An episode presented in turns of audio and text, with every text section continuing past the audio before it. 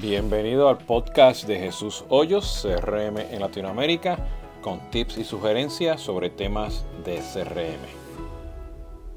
Bienvenido este Jesús Hoyos de CRM Latinoamérica con el podcast número 37. Hoy me encuentro aquí con el colega, este, amigo y cuate este, del mundo del CRM, del Grupo Posada, Eric Villalpando. Eric es gerente de CRM, este, eh, senior de todo lo que tiene con CRM y Business Intelligence. Eric, ¿cómo te encuentras? Muy bien, bien. ¿Y tú? Muy bien, señor. Bueno, este, para comentarle un poquito y ponerlo en contexto, vamos a hablar hoy con Eric de lo que complica, lo que implica este, implementar este, un equipo de CRM. Y aquí estoy usando la palabra CRM no en punto de tecnología, pero en tema de datos. Este, eh, la relación con el cliente, pues al final del día tiene que manejar con datos y, y parte de, de, las funciones de Eric es manejar el, Business Intelligence. Entonces vamos a hablar aquí un poco de cultura de datos, cultura de, manejo de destrezas de un equipo que tenga este, para que maneje las tecnologías, los procesos, gente. Eh, vamos a hablar de la transición de procesos legacy a procesos ágiles, que implica innovar utilizando datos. Eh, el capital humano, este, que es sumamente importante. Y al final del día, bueno, pues este, casi siempre pues, implementamos el CRM porque sabemos que hay un TCO, un ROI, pero al final del día lo tenemos que alinear pues, con unos objetivos y resultados de la estrategia, ¿no? Entonces, este, Eric, ¿cuál ha sido el, challenge que tú has tenido aquí con, el tema de la, de la cultura? ¿Qué, ¿Cuáles han sido las, cosas buenas y malas que has visto en, esta transformación que tú has tenido? Bueno, pues la cultura siempre ha sido un reto, ¿no? Eh, al final, Posadas está caminando hacia un rumbo de Customer Experience. Este, estamos buscando eh, dar la mayor satisfacción de nuestros clientes en todos los puntos de contacto y obviamente datos y capacidades, destrezas del equipo, de tanto directivo como los equipos eh, que están a mi cargo, pues siempre ha sido un reto, ¿no?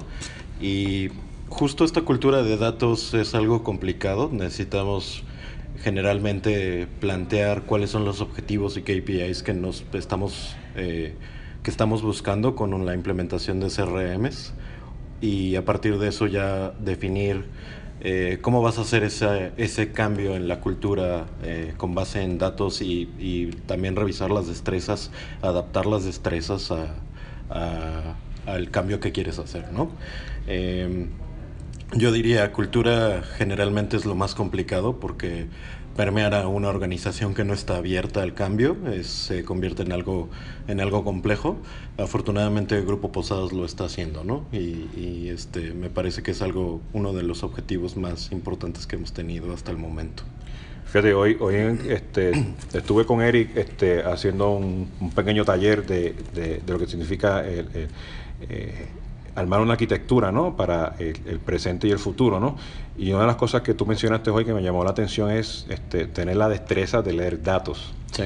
Y no es leer datos del CRM, de la tecnología, o sea, el Salesforce o, o este, el Oracle, o sea, es leer datos de todos los sistemas para tomar decisiones y ejecutar sobre eso, ¿no? Este, eh, y y eso nos lleva al próximo punto, ¿no? Porque como tenemos que tener todas estas destrezas de todas estas tecnologías, de, de, leer los datos, tú mencionaste por el tema de legacy, ¿no? Procesos legacy, ¿no? Entonces, ¿qué significa leer datos en un proceso legacy versus un proceso ágil que tienen los datos ahora, ¿no? O sea, este, tú mencionaste, o sea, yo estoy haciendo reportes que del pasado, yo quiero hacer reportes hacia el futuro, ¿no? Que es algo que pasa en todo el mundo, ¿no? Vivimos en Excel, pero no vivimos en, en tiempo real, agilidad, ¿no? ¿Qué implica manejar esos procesos legacy? Bueno, eh, pues en realidad mucha, muchas de las organizaciones creo que tienen sus, eh, sus estructuras y procesos planteados en lo que hacen actualmente, ¿no? Y eso, y hacer el cambio justo viene de la, la cultura de datos. Eh, te cambia un poco el, el, esquema de cómo tienes que leer esos datos y cómo tienes que reportarlos para ver el futuro. ¿no? Y ahí está un, un cambio importante. Es, es, es eh, bastante importante el hacer ese, eh, dejar es, los procesos anteriores y, proyectarlos hacia el futuro. Eh, el reto está en que la gente pues generalmente tiene resistencia al cambio, ¿no? Y la resistencia al cambio se va quitando con los datos y con, la, y con los nuevos procesos y la innovación, ¿no? Entonces sí, Eh, al final se convierte en demostrar a toda la gente cómo leer los datos para ver el futuro eh, puede llevarte a un objetivo común de mayor profit para la compañía. Y, cuando hablamos de esos procesos legacy que estás hablando, o sea, que tienes que entender esos datos, este, nos lleva al, tercer punto, ¿no? La innovación, ¿no? ¿Qué, ¿Qué, significa para ti la innovación? Bueno, innovación es cambiar lo que estoy haciendo para hacer algo nuevo, ¿no? Y cambiar a lo que estoy haciendo implica pues ser disruptivo y ser disruptivo siempre tiene que estar fundamentado con una estrategia y esa estrategia pues tiene que estar fundamentada en creo que en uno de los puntos que vamos a mencionar más adelante que es los objetivos de negocio y cómo puedo cambiar eh, los procesos actuales hacia dirigiéndolos hacia nuevas nuevas tendencias y nuevos eh, procesos que me ayuden a, cerrar los objetivos de negocio con un cambio brutal ¿no? entonces entonces aun cuando estamos te queremos innovar o sea la idea es que, que aceleres ese proceso de, de, de, llegar a esos objetivos, resultados y cumplir con la estrategia, pero innovando a la misma vez, ¿no? O sea, quieres acelerar ese proceso, ¿no? Así es, es un proceso, un proceso complejo porque la resistencia al cambio y lo que ya hemos estado hablando, la, la visión de, de, no fijarse en los datos, eh, pues son, son stoppers, ¿no? De los proyectos. Pero creo que si lo alineas a procesos de negocio y tu estrategia está bien alineada ventas o a mejor atención, mejor servicio, satisfacción del cliente, este, puedes ligar la innovación con la estrategia con la estrategia de CRM y los objetivos de, de la empresa. Y cuando hablamos de estrategia, eh, o sea, al final del día, pues llegamos siempre al tema o de cómo este, maximizar pues, el presupuesto, este, cómo utilizar los mejores canales que tienes allá afuera con el cliente, ¿no? Y, y, tú y esto lo hemos hablado antes, ¿no? Pues, ¿sabes qué? Voy a mover a todo el mundo al, al, canal que me sale más barato, ¿no?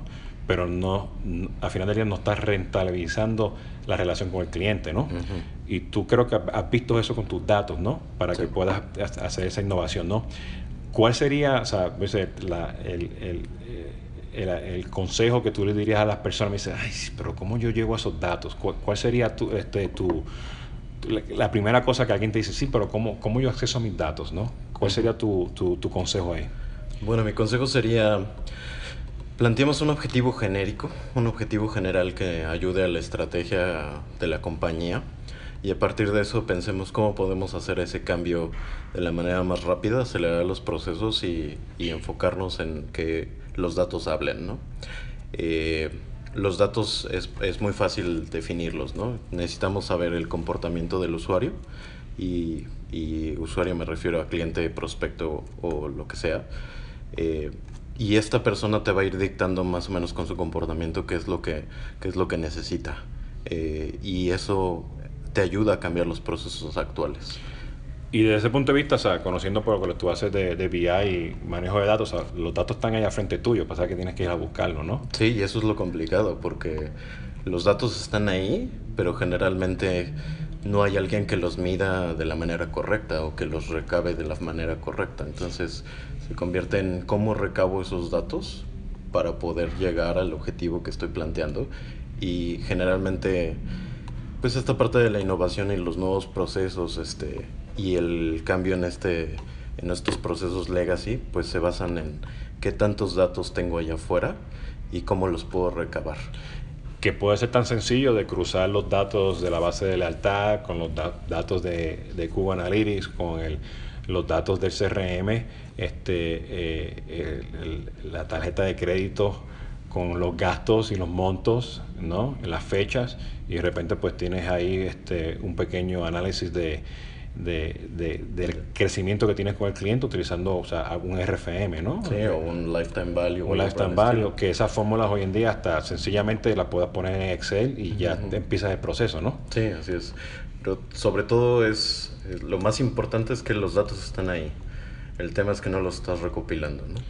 Y para eso el CRM se, se pinta solo, ¿no? Y fíjate, eh, mencionaste Customer Lifetime Value y RFM, y eso tú haces un Google, tanto las fórmulas, hay templates y cuestiones, ¿no? Uh -huh. y, y, la gente a veces tú lo mencionas y te miran, ¿no? ¿Qué es eso, no? Uh -huh. Entonces, que va con el tema del capital humano, ¿no? Que sería el último punto, este, que con esas destrezas, ¿qué, qué tenemos que hacer para, para conseguir ese capital humano, mantenerlo, capacitarlo? O sea, este, ¿qué, qué, qué, qué es lo que tú has visto desde ese punto de vista? Bueno, ahí es un reto importante, ¿no? Porque generalmente cuando haces este cambio en los procesos y en la cultura, pues necesitas a la gente capaz de hacer ese cambio. Y, y pues creo que es un proceso paciente, ¿no? Eh, a veces necesitas ir empujando a la gente para que vaya descubriendo sus propias destrezas, pero también saber reconocer que hay gente que no las tiene, ¿no? Y, y también buscar el capital que necesitas allá afuera es, algo importante, ¿no? Porque justo eh, te, te, planteas un RFM, tienes los datos, puedes hacer campañas diferentes y de repente te das cuenta que no tienes el capital para hacerlo. Entonces eso sí se vuelve súper crucial tener esa sensibilidad de detectar si el capital que ya tienes actualmente funciona y si no lo tienes, este, buscarlo ya afuera. Igual funciona de, en, en los reportes hacia arriba, ¿no? los altos ejecutivos.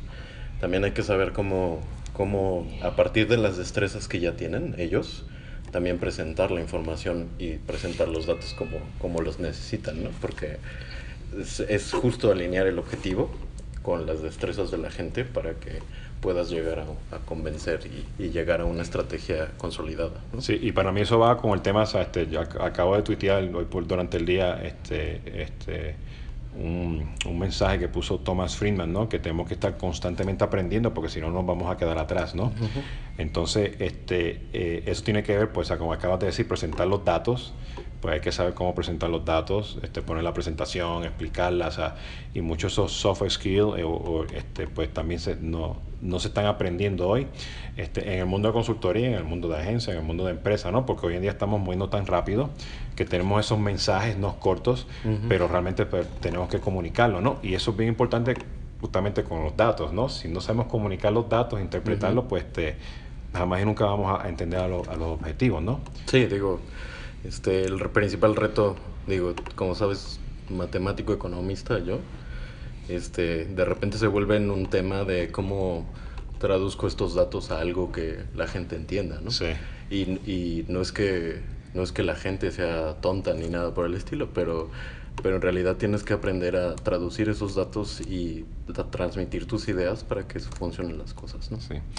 Pues bueno, si ven, ven, lo que hablamos aquí con Eric, hay cinco puntos que hablamos, ¿no? Este, que hay que considerar para formar un equipo este, de CRM y de estamos hablando o sea, de Customer Engagement, Customer Experience, no CRM en tecnología per se, este, y to, todo el tema Business Intelligence, tenemos que manejar la cultura, saber entender esos datos, tener las destrezas para ser ágil y, cambiar constantemente con la cultura.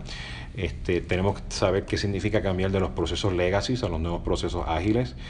Eso nos lleva a, a implementar procesos de innovación. Okay. Para eso, pues tenemos que estar seguros que si en todo esto cumplamos con los objetivos, resultados y, y la estrategia y tenemos que tener ese capital humano, ¿no?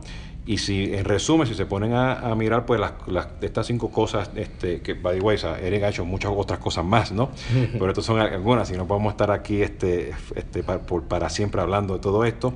Pero si se dan cuenta, o sea, si tenemos los datos y los convertimos en información, ¿ok? Vamos a tener knowledge, vamos a tener conocimiento. Ese conocimiento, pues te, ya tú puedes crear tus audiencias, puedes crear tu contenido y puedes tener ya pues te, las, esas métricas específicas para llegar a esos objetivos de engagement con el cliente, ¿no? Entonces, eso es bien importante, o sea, que al final del día, pues ese viene siendo el resumen de lo que estamos hablando aquí ahora, ¿no? Convierte los datos en cosas accionables, ¿no? Sí, sobre todo los datos hablan y la segunda es que los datos son poder, ¿no? Sí. Eric, pues bueno, pues bueno, muchas gracias. Este, ¿Cómo, cómo te, te consiguen? En LinkedIn, ¿no? Eric Villalpando. Sí, Eric Villalpando. Bueno, pues ya saben, en LinkedIn ahí lo consiguen a él. Este, Eric, de nuevo, muchas gracias. Este ha sido Jesús Hoyos desde Remeo Latinoamérica, el podcast número 37. Muchas gracias.